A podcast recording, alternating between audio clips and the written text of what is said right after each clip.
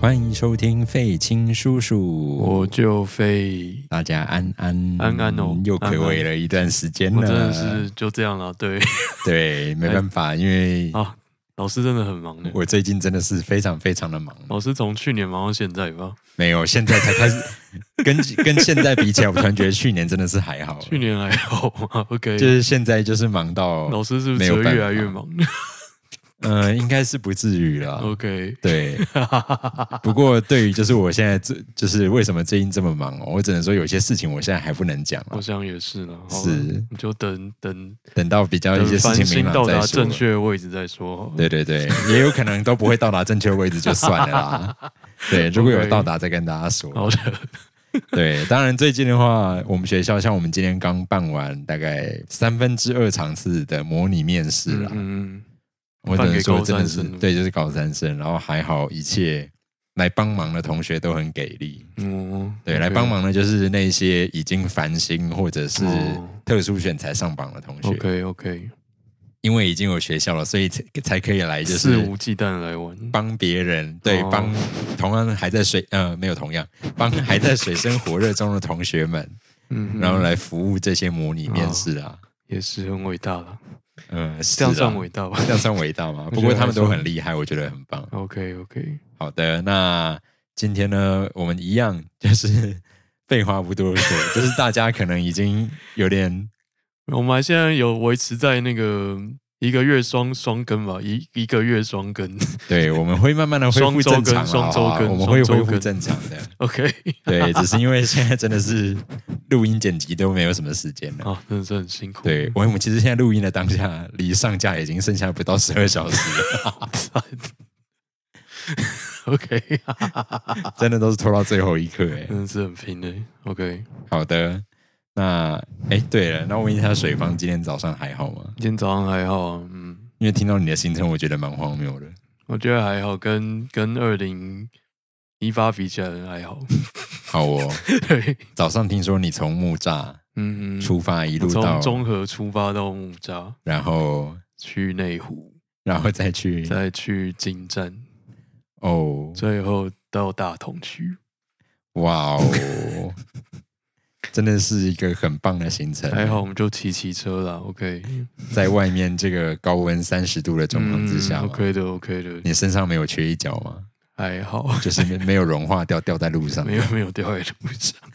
OK，等一下来吃个哈根达斯压压惊 OK OK，压压惊。好的，那我们今天要讲的这一次，因为太久没有见到大 家，我们就买一送一啦。有买一送一 ，OK OK，今天就我们来介绍两本书，这也样算是买一送一了。是的，是的，好的，那最近出了一本新书啦，就是那个呃，这样算中国作家吗？因为他住美国了。 OK，好的，呃，叫什么啊、嗯，中译美籍。 OK，中译美籍的作家刘宇昆的新书《隐娘》在这个月上市的这样的，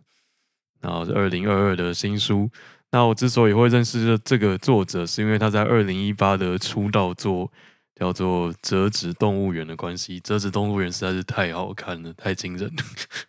所以就是让本人留下深刻的印象。那他的新书也一样是新书比较硬，哦比较硬嘛新。书比较硬。好的，对，你觉得这篇好看吗？因为你刚看完，哦，我刚刚看完《折纸动物园》那因为个，你觉得还行吗？呃，我觉得蛮不错的，但是哦就是。哦，很保守的回答有点有点悲伤的这 个，啊，是是是，对，对，相当悲伤的一一篇， 是，对。那水方觉得呢？超悲伤的一篇。嗯， 虽然我不知道美国人会不会了解，是。对，或许好，我们这样讲，其实对听众不知道我们在讲什么。对，我们先来介绍一下。我们来介绍一下《折纸动物园》这一篇。 OK，好，呃，《折纸动物园》要怎么介绍呢？我想想哦，好的，他在讲一个一个美国家庭的故事，这个家庭有爸爸妈妈跟儿子，那反正就儿子小时候，他就是吵闹的时候呢，妈妈用那个纸呃色纸折，也不不一定是色纸，可能是广包告装纸纸之之类类的的、包装纸之类的折折一些动物给他。那那个动物就很神奇，就妈妈只要对那个动物吹口气，那个动物就会那个纸做的动物就会动这样。这个好像是中国传统故事里面，是不是女娲也有类似这样的？哦，原来是女娲的意思啊！哦，原来如此。你刚刚这样讲，我突然才想 起来，我好像有这个印象。哦，对是不是哦，女娲啊原来是女娲的原型吗？OK OK，对，女是吧娲是女吧娲用那个土做人之后吹气，那个人就活起来了。我在录音，当现在我是我是现 在突然哦，想我起来完的全没有连哦，OK OK，好哦哦，原来好是女娲的概念，是吧？好，嗯很有好道理。好，那儿子就是拥有了一座妈妈做的折纸的动物园这样子。那不过因为呃，因为他们背景在美国这样子，然后妈妈的外形是一个呃华裔华裔的状态，她就是一个算是一个中国人吧， 对，总之就是一个中国人。那所以因为他是中美混血，所以他儿子的外观是一个华人的状态，所以他在学校就被霸凌。然后他因为呃带去学校的便当就是会装妈妈做的中国菜，那中国菜的那个气味会非常比较强烈， 所以就是会被那个班上同学讨厌这样子。那因为他在班上被排挤，所以就开始怨恨其他的华人妈妈，所以他就决定把他在学校受到的压力都转嫁到他妈妈身上。他就决定跟妈妈只讲英文这样子，他就逼他妈妈一定要跟他讲英文。那妈妈就很无奈，那也不能怎么样，所以她只好开始练习她的破英文。那不过妈妈努力的练习英文的结果，并没有换回她儿子的爱，这样子。那他们就母子这样不睦的长大，嗯、所以就是儿儿子没有很想要特别去亲近妈妈，他就自己过自己的人生这样子。那长大之后呢，一直到他妈妈呃因为生病过世了之后，有一天他在家里就是整理东西的时候，发现了小时候妈妈做的那一只那一只什么，老虎咦，对，一只老虎。好，那那只老虎就跳到他的脚边，就是跟他讨摸摸这样，然后他就觉得很怀念。然后结果他呃，那只老虎就突然不知道为什么就打开了，他发现那只老老虎的背面是一封信，写了很多的汉字这样子。然后但是儿子并不并没有办法看汉字，所以他就去华人街找人帮他翻译。翻译之后呢，就发现那是他妈妈算是写给他的最后一封信吗？就写说，就写说，他就交代他为什么来到美国这样子。他本来是在中国算是北边出生的吧，然后他历经了大饥荒啊， 就是那个大饥荒，还有那个六四嘛。是文革吧？ 对对对对呀、对，文对对对对文革跟然后那就是个如天何安被门批斗啊，对对之对类的。对，然后慢慢往南边逃，逃到香港之后，开始学一点点英文。然后他想说，呃，这样下去好像不太行，所以他就答应了邻居，让他把他的照片刊在那个那叫什么啊？ 新娘买卖哦，对，对，看就是在在一行个路新上娘的面行路上面，然后就被他爸爸看到，然后爸爸就把妈妈带了回家，这样子。嗯哼，对，所以妈妈就到了美国，然后她到美国就过着比在中国好很多的生活。那她很希望可以把中国文化呃传递给她的儿子，传递给她的儿子，就希望可以跟儿子说中文。对，但是儿子却反就是过来不愿意跟他说中文。对我这样这样我是可以，我们可以理解儿子为什么不跟他说中文啦、不过就是儿子就是叛逆期叛逆到尾这样子。是，对，那妈妈就伤心欲绝地留下了这一封信，就是她没有办法在一个人在异乡，然后跟儿子用自己的母语说话，她觉得非常难过。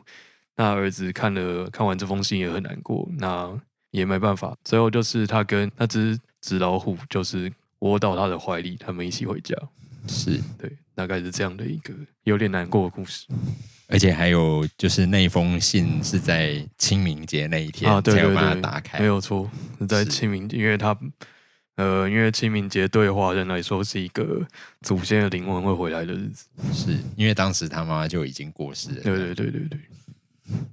好的，是一个基调非常悲伤的故事。是的，对，然后刘宇昆用这一篇拿下了那个就是很重要的科幻小说奖。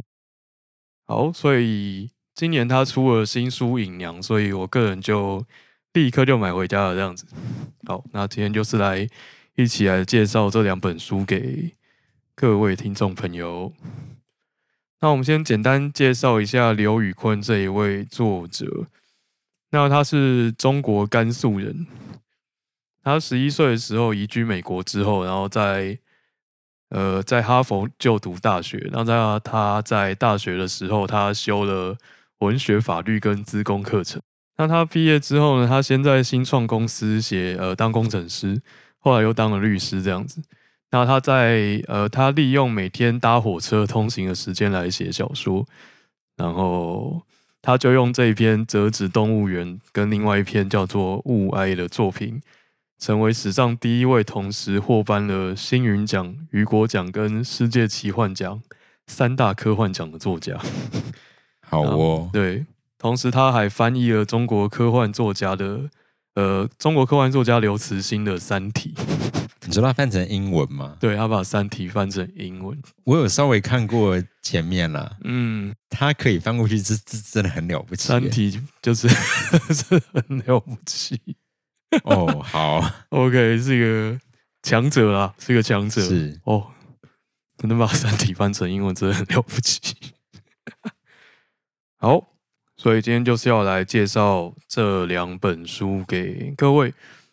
那诚如你刚刚听到的，就是关于折纸动物园的简介，你大概可以感受出他作品的其中一个基调，就是东方文化。那在他的作品里面，这一这部分占了蛮大的篇幅，这样子就是东方文化到了西方世界之后，他们用某呃不一样的形式相会，然后产生了一些火花，这样子。那刘宇昆他接受了我们中央社的专访，里面有说，他说他长期以来他一直没有办法理解那些坚持将文化二分为东西两方的人，仿佛文化之间壁垒分明，从不转换，仿佛没有事物适合同时放在不同文化脉络里面。那对他来说，既然他是美国人，不管他创造出怎么样的文化作品，都是美国的文化。如果柏拉图的思想可以被认为是美国哲学的一部分，那墨子的思想应该也可以。那如果凯撒的攻击可以用来类比为美国历史的话，那刘邦和项羽的事迹应该也可以。那这就是他写小说的一个心态嘛，心态。嗯哼，虽然乍听之下有点诡异了，不过他就是这样写作品的。 是对，就反正他能用的元素都用进去。而且也大概只有因为他同时有这样子的身份，他才有办法写出这样的东西吧。嗯，是没错啊。不过就是同时是中国籍美国人的人类还蛮多的吧？是， 对，但是就是很少见可以写出像他呃那么有那个中国文化味道在的作品。 OK，对，算是我个人觉得蛮少见的。嗯，好，那在他的作品里面，第一个很有特色的部分就是他会把传统的中国故事改写，然后跟动它的背景，另外再加进科幻元素。举例来说呢，举例来说，像是他的呃《折纸动物园》里面的一篇叫做《狩猎顺利》。狩猎顺利，如果你有订阅那个 Netflix 的话，然后你刚好有看那个《爱死机器人》的第一季，那第一季里面有一部叫做那个《祝你顺利》，就是改编自他的《狩猎顺利》这个作品。它的那个原型是用中国的道士收妖跟那个狐狸精 这两个元素来写的。诶、就是大家都知道狐狸精吧，就是它会变成变成女生的样子去诱惑诱惑男生，然后把是他的精气吸干。 是 OK，然后古古老的中国人就会聘道士来收妖，对吧？然后这个故事就从这边开始。那这个道士在收收服这个狐狸精的过程之后，之中把那个狐狸精杀掉了，但是留下了他的小孩，留下了他的女儿。然后结果时代慢慢演进，然后到了工业革命之后，呃，就是那个西方的铁路引进了中国，那中国呃他们的那个地的灵气就慢慢消失了，所以狐狸精就慢慢没有办法变成狐狸的样子，会一直保持着人形。那所以他们就呃道士也没有办法去收妖，因为妖怪都不见了，所以他们就只好转型改行，这样转型改行。那那个狐狸精留下的留下的女儿，她就只好去青楼青楼卖身。那那个道士的儿子就转去当工程技师，就负责修铁路。那之后，他们就是有一段非常酷炫的转化，这样子嗯哼，让他进到一个科幻场景里面，让狐狸精，让那个古代狐狸精在现代的工业科技之下复活， 大概是这样的作品。是让那一只那个狐狸精付对，让那个狐 OK 狐狸精复活， OK 非常非常酷。大家有兴趣可以看 Netflix《爱死机器人》的，祝你顺利。好，那另外就是新书《影娘》的，就是这一篇《影娘》。那《影娘》它是改编自唐传奇的作品，唐传奇就是那个帮大家那个， 如果你是高中生的话，唐传奇就是唐代的文言短篇小说。OK，那他这篇在讲那个，就是那个电影《刺客聂隐娘》，虽然我我个人是没有看过，我也没有，好，没关系。好，那故事简单讲，就是聂隐娘是一是故事主角嘛。那她的爸爸是那个唐代的节度使，节度使就是那个算是边疆守卫吧， 简单来讲就是边疆守卫。 OK，边疆守卫田季安的手下。那聂隐娘她十岁的时候被一个比丘尼带走，然后就传授给她轻功、剑术还有潜行等等的武艺。五年之后，聂隐娘回到家，然后成为田季安手下的刺客。那田季安他跟另外一个姓刘的节度使不和，这样所以所以他就派聂隐娘去刺杀那个刘节度使。但是那个刘节度使他精通那个占卜，他预测到隐娘会来刺杀他，所以他就派人去城门迎接。那隐娘就觉得很佩服，所以他就呃跳槽到 跳槽，用跳槽应该可以，跳槽到那个刘节度使的手下。那所以那个田季安就派派人来追杀隐娘这样子，然后隐娘就好不容易战胜了派来杀他的刺客，然后故事就停在这边。 OK， OK，大概是这样的故事。那你觉得它科幻可以加在哪里？你说这一篇这样的故事要加科幻吗？对，来，你要不要猜猜看，它科幻可以加在哪里？ 是那个什么刺杀的手段吗？算是，算是，算是。嗯哼，因为用什刺么客他，因为刺客他，他说他可以潜行嘛，然后他可以潜到影子里 吗？他可以潜到，他可以潜到四度空间里面。哦哦呀、他就是他可以，就是就是拉开一道裂缝跳进去。 然后他可以是可以时空旅行吗？应该不行吧没有提到时空旅行 ？OK，他可以就是做那个空间跳跃这样。 哦，好哦， OK，是一这样这个这真的是很适合刺客的一个技能。很不错的技能，建议大家点起来。 等一下，说得好像大家想点就可以点一样。因为其实这个点子在那个《三体》已经用过了，然后《三体》用的就是 超精彩，所以就是所以这篇看起来就就还还行还行还行 OK，就想说哦这样也可以啊，因为《三体》用的真的太太强了， 所以就是很难超越。要爆《三体》的雷吗？呃，今天先不要好了。哦，《三体》真的好赞哦！嗯哼，有空再跟大家一起对，看跟大三体家哦、要三体。啊我们今天三体资讯真的量好不要太大。三体真的好赞。反正就是你可以自由运用四次元的一个状态。嗯哼，好，那这是他作品的其中一部分，就是改写传统的中国故事，另外加入科幻元素。那另外一部分就是活用中国文化。中国文化像是他的有一篇叫做《测字》这样子，然后我觉得他蛮敢写的，因为《测字》它是用那个台湾的白色恐怖时期当背景。哦，呀、 他写一个，他写一个那个哦，要要怎么描述？我历史好烂， 就是跟国民政府一起撤退来台的一个老兵，嗯哼，然后那个老兵他会测字这样子，然后他碰上了一个在台湾，诶、跟着美军一起来台湾的一个美国小女孩。美国小女孩因为就是陪爸爸一起来台湾嘛，然后她就去跟台湾人的学校一起上课，就被霸凌。嗯哼，他就不想去上课，他就在呃，他就去外面玩，然后就碰到这个会测字的老爷爷，就跟这个老爷爷变成好朋友。然后结果他就回去跟他爸爸讲，然后爸爸就觉得那个老爷爷就是可能是间谍， 嗯哼就他就做了那个年代会做的事，OK，呀就是一个另外一个悲伤的故事，叫做测字。哇，对这真的是，如果他在中国，应该不就不会写这个欸？他没有办法在中国写这个。对啊，嗯，他没有办法在中国写字。对好，我们必须就是幸好他他移移民到美国了。他如果还想在中国，他应该也不会写这个了吧？呃，对了，对啊我们还是庆幸他就是是目前是美国籍。 好，然后另外一篇叫做《所有滋味》，《所有滋味》也是在折纸洞收录在折纸洞院里面，然后它是以关羽信仰为背景。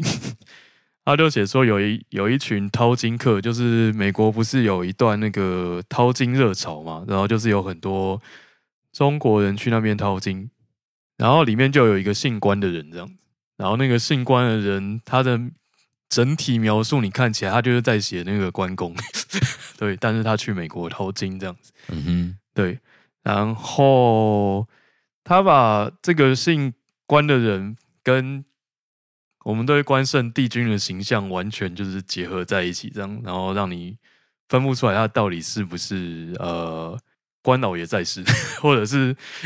或者是关老爷是不是就是逃到美国躲了起来之类的，反正让你哦觉得有这个可能性。嗯 ，OK，觉得很酷，蛮会写的。所以，因为我们刚刚有提到，他借用了 台湾白色恐怖时期当背景嘛，所以他其实蛮敢，就跟我们刚刚简介他专访的内容所提到的，只要他接触过的东西，他都敢把它写进作品里面。 嗯哼，对，所以他的第呃，他作品的第三个部分就是关于日本文化的部分， 因为他觉得他只要知道就可以写进去哦嘛，嗯所哼，以他也借用了很多日本文化的呃素材素材，像是这一篇，他也是他得奖的作品，叫做《物哀》，物品的物，哀伤的哀。物哀是那个日本文化里面的一个很重要的一个部分。那讲白话就是触景生情。 ，OK，讲白话就是触景生情，但是又不像，又不那么简单，这样又不那么简单。我这边要岔出去聊那个，我最近看了一部 Netflix 的的日剧，叫做那个喜剧开场，啊，这个我知道。有够好看，天哪，有够好看，前一阵子我好们家恐里也怖在看这个，有够好看哦！是的，我最近就是配饭看，湖中女神，神很棒哎，湖中女神真的好棒，波波波，对，波波波，哦哦，结局有够感人呢！天是哪，每一集都好感人。真的， 好，那我为什么要提喜剧开场？喜剧开场有空真的要看一下，才十集而已。就是那个钟冰小姐啊，钟冰小姐她就是要找工作，那她就是去看一呃一些公司的 DM 嘛，然后她就看到一家公司的 DM 上面有一盆花这样子，然后她觉得那盆花让她有了安心感，然后就是那一盆花让她决定了要去那间公司面试。那盆花是客观的一个客观的花嘛，就是他在那边跟他要不要去面试，其实两件事情是没有关联性的。嗯哼，但是日本人会觉得说，他因为受到这盆花的感动，让他起心动念做了某件事情，那这就是嗯物哀这样子。好哦，好，就跟触景生情有点不太一样。 是，但是就是会让你联想到过去的一个记忆嘛对对对对，就是一种，yep。 ，Yeah，物哀这一篇他在讲什么呢？他在讲说，就是有一颗有一颗小行星吗，或者是彗星之类的，叫铁锤星这样子。然后它要砸中地球了，然后你说像铁锤一样砸中地我球吗，不知道，它就是因为它名它就翻它铁就叫锤铁锤星星。对 OK，他要砸中地球了，那地球人就准备要逃难这样。那主角是一个日本人，他爸爸妈妈利用关系把他送上了美国太空船，所以让他有办法逃难，成为那艘船上唯一的一个日本人。然后他就介绍了一下，呃，这篇有介绍一下那个太阳帆，太阳帆很酷的东西， 我觉得太阳帆是很酷的东西，就是它会在那个那个帆是帆船的帆，对对，太阳 OK 分利用什么光子来推动的一种东西吗？ 我也不知道光子是什么，啊，不不这样听起来不就是太阳能吗？太阳能板的概念吗？他说什么光子撞到那个帆面的时候，让那艘船可以前进。 对啊，就光啊。哦，对了，对你了，若你若光它本身具有粒子性嘛，啊所以我们对一般对的对光，对对对对对光对子对啊，对了，因为 很抽象嘛。所以就是一个巨型的太阳能板板， 呀光呀子呀打上去，哎，它就会飞会动。呀呀呀呀是这呀样呀呀呀呀，OK，呀呀好呀对对对对对，我们可以很白话来叙述这个场景，因为就是光子毕竟摸不到 嘛，是对，你要让它撞到帆上面，还是需要一点想象力。 会啊，光子现在就是撞在你身上，我才看得到你啊。看我，可我不会被它撞飞啊。 呃，是不会啦，对，那嗯 帆为什么会动？它把光子转换成其他动能啊，哦，OK，果然是一个，呃果然是一个科幻小说啦。嗯哼，好，OK，那大概是这样的一篇。OK，好，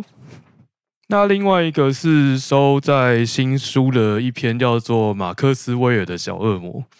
这篇还蛮酷的，不过也是一个悲伤的故事。他马在讲克，思威尔跟方程式有关吗？我不知道，因为我不认识马克思威尔。哦马，克思威尔是谁？它是电磁学，哦，很重要的方对对对对对对对对对对对，对我完全不认识。你要跟好大哦大家简介一下马克思没威有尔啊是谁哦？我我一个地科系的怎么敢介绍电可磁你学？知道啊，可你知。道他跟电没有子学没有，我关在做的事情跟电磁学没有任何关系。好，那我们知道马克思威尔跟电磁学有关就好了，因为我在阅读过程中完全不知道马克思威尔是谁，不好过哦还是蛮好看的。好，他还讲二战末期的发生在冲绳的一件事情，就是一位日裔美籍的物理学家，他接受了一个谍报任务到了冲绳。他到冲绳之后呢，他体内的灵媒血统觉醒，因为日本就是会有灵媒嘛，灵媒协同对，灵媒血统 OK 很日本吧？是不是很日本的一啊个设定？好哦，好很像是某种就是那个写轮眼打开那种感觉。啊之类的，对，反正他 OK 就是有办法那个操控，就是召唤跟操控灵体。那那边的日本军官呢，就希望能够利用这个物理学家的力量，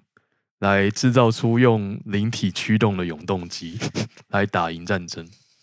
好哦，大这洞概开的蛮大的呢。呀、大概是这样子。这概念实在是很想问一下阿娇师啊如何用灵体驱动永动 机？阿娇师也是个理科人啊呢，也是哦，好，我们下次来问他哦，如何 叫灵体驱动永动机？我拍那集也给他看好。好哦，那我在阅读的过程中，就是会觉得有一点有一点不安啦，有一点不安，因为照他的说法，就是只要他知道的东西都可以写嘛。嗯哼，那你也知道，我们就是我们台湾之前不是就是会随便用原住民的东西吗？是那现在不行嘛？不行的会意思是就是为了尊重原住民文化，我们没有办法随便用原住民的图腾啊，或者是随便在奇妙的场合唱他们的歌之类的。嗯，就是会有人可能会觉得说，嗯你一个汉人又不懂，对对对嗯，那我就是在看他作品的时候，就可能会有种危机感， 就是你一个中裔美籍人， 你你为什么可以写日本灵媒的事情 这样子？嗯哼，对，还有你一个中裔美籍人，你为什么可以提那个台湾白色恐怖？ 就会有这样的危险的想法。 但是他基本上他会有颠覆历史事实的问题吗？你说除了那个灵魂操纵的永动机之外， 呃，你我我指的是科幻成分就算了，嗯，就是它的背景历史会有很明显不对的地方吗？他另外有一篇在讲那个日本在侵略中国的时候，不是谣传在东北弄了一个那个七三一部队做一些人体实验嘛，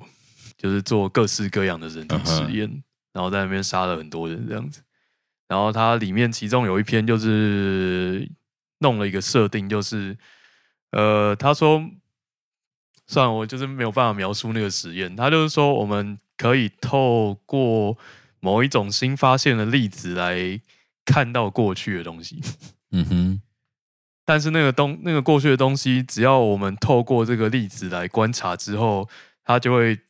没有办法再被观察了，它就会消失，嗯它就会被抹灭掉。嗯哼，大概是这样的设定。那里面的那个科学家就是想要用这个新的技术来看那个七三一事件到底，呃，七三一部队到底是真的存在还是假的？ 嗯哼，对，大概是这样的设定。那他一个中意美籍的作家，就是碰触碰触那个就日军在中国做的那个所作所为，也是蛮危险的一件事情。嗯，我个人就是觉得有一点担心啦，有点担心，是，对，也不用太认真讨论， 就是怕大家如果你去找书来看的时候，可能会，诶、不知道会不会有点被冒冒犯啦，这样子就是大家可以自己去感感受看看就嘛，嗯感受看看，对对。你也可以，嗯，好像也不能把它纯当创作， 对啊，没有办法，没有办法纯当创作。好，那我们把危险的部分讲完了。 那从以上可以看得出来，这个作者对历史是非常有兴趣的，他会用一些科幻元素去碰触一些不太能碰触的历史的事情。那所以他在书里面就做了很多对历史的想象，像是在新书里面有一篇叫做《重生》，《重生》它里面提到一个就是一个外星种族，它叫做陶宁人。陶宁人他们就是来到了地球之后呢，发动了大规模的大屠杀。但是屠杀完之后呢，因为他们有一个他们的那个身体很特殊，他们可以把他们不想要的部分切掉。像是他们在大屠杀完之后，觉得大屠杀不好，他们就把体内关于杀戮的部分切掉，他们就会变成一个不知道杀戮是什么的人， 所以他们就完全转型成了一个和平主义者这样子。嗯哼，对，但是身为地球人的我们是会记得东西的，就是我们没有办法说切掉就切掉， 我们会知道发生过什么事情。是，对，那所以这一篇里面就在做这样的一个哲学辩论，这样子，我们究竟能不能把发生过的事情忘掉？ 就它发生完之后，我们还有必要它继续记得它吗？ 大概是这样的讨论。他是在讨论这个、哦，对，他在讨论这个，就是像我们之前做过很多关于记忆的事情，嗯，对，就是忘记了之后，它到底还存不存在这样。 然后我们人类有必要记得过去那么多就是流血的事情，就是如果都忘记，然后大家全部重新来过，不是也很好吗？这个呢，这个是那个外星人要告诉我们的，嗯，对，就是我们从今天开始全部忘记忘记那个俄罗斯曾经侵略过乌克兰这件事情，全部重新开始，这样 OK 吗？但前提是你要，我我觉得这个前提是要真的整个地球所有人都可以一起忘记，对他有办法做到这个，然、后他有办法做到这个他有吗，办法做到这个， OK，就是你人类接不接受这样。嗯哼，对，那当然大部分人类都这个故事也没有办法接受，所以他们就是不断的发起小规模的抗争这样子。 OK，对，那这个作品啊、呃这一篇重生就是在讲这件事情。好，因为我刚刚稍微有点疑惑的点，就是因为我本来以为是只有外星人他们做得到这件事哦，，他们可以在人类所以我就身上会，做所以我就会这件想事，说，奇怪，那这样你要讨论重生，好像有点困因难。为他们哦，他们可以，对他们可以他们做可以得到，改那才造有，那才有讨论的他空们可以间。改造人类，所以讨论的点就会在于人类要不要接受对这对件事对对情对上。对 OK，是的，啊，对对对，好，那这个是这一篇重生。那另外一篇我觉得很有意思的叫《鬼日子》，《鬼日子》也是新书里面收录的。《鬼日子》他在讲说人类他呃人类我们有一天就是穿越了虫洞，来到了一个新的星球叫帕西菲卡星。那这个帕西菲卡星是一个高温有毒的环境，对人类来说，那未来的人类，他们运用生物科技，结合人类的 DNA 跟那个帕西菲卡星当地的动植物，创造出一个适合高温有毒环境的新物种来建立了文明。那他们就教这些新物种一些旧人类的文化。那这个主角他是住在帕西菲卡星的，呃，就是新人类，就是那个被基因改造过的人类。他就不懂说为什么我们都已经住在这里了，还要学习地球人的文化，嗯哼，大概是这样的一个概念。所以他在新书里面花了蛮大一部分在讲关于历史这件事情，大概是这两本书的一个落差。然后他在新书的前言里面有写到说，那个他在第一本书就是《折纸动物园》里面，他他想要写一些呃，他就是刻意的写一些可能读者会想看的东西。那的确也是蛮好看的。那他他在新书里面就写他想写的东西， 所以就很硬。 OK， OK，那你可以从以上的介绍去挑你想要接触的部分。好，那这个是关于他书的第一个部分，就是关于东方文化和还有历史的一些事情。那第二部分当然就是跟科幻有关的那个科技主题。他在那个中央社的访谈里面有说到，他说他喜欢科技主题，他觉得我们应该，如果我们越探触科技这件事情的话，我们说出来的故事就会越有灵性，越能够共感。那我们唯有真正的去深入科技主题，才能够提炼出最令人回味，然后像是珍珠般可贵的隐喻，能够帮助我们或多或少来理解我们正在进行中的充满困惑的凡人旅程。OK。那他在科技主题这一方面，那第一个部分当然就是关于呃，像是黑镜那个样子的东西。老师应该看过黑镜吧？对，但是大家听众对于黑镜可能不是那么熟悉。哦简单来说，这一部作品里面大概就是你可以想象各种的目前我们可能还不太有的科技，你想象当中的一些科技，嗯嗯嗯但是它可能都会触犯到很多伦理禁忌上面的议题，嗯例如在你生前把你的记忆抽取出来啊，嗯然后让你获得类。等于你死后，你可以把记忆到另外一个地方继续你的旅程等等的。嗯，然后或者是你的眼睛可能可以记录影嗯对录影很多事情。呀呀呀，对，那这当中这样你就会碰触到很多的伦理议 题啊。是的，对，好，那这个大概是关于类类黑镜的部分。那关于这部分有一个很有趣的篇章，我觉得老师应该会有兴趣，就是跨海隧道这一篇。 嗯哼，跨海隧道，它就是虚构了一个人类应该是有史以来最伟大的建筑物吧， 就是从上海出发到东京，然后到美国西岸的一条海底隧道，哦果然是要跨太平洋的。对，要跨太平洋， OK，他们盖出了这一条海底隧道， OK，你觉得盖得出来吗？有点有趣。嗯我比较好奇的是，它中间会有一个下潜，可能至少要三公里以上的区域耶，啊它确定吗？哼，哇，好深哦， 我不知道，对啊总之他们盖起来，这个太平洋有点深了。太平洋真的很深呢， 很深呢、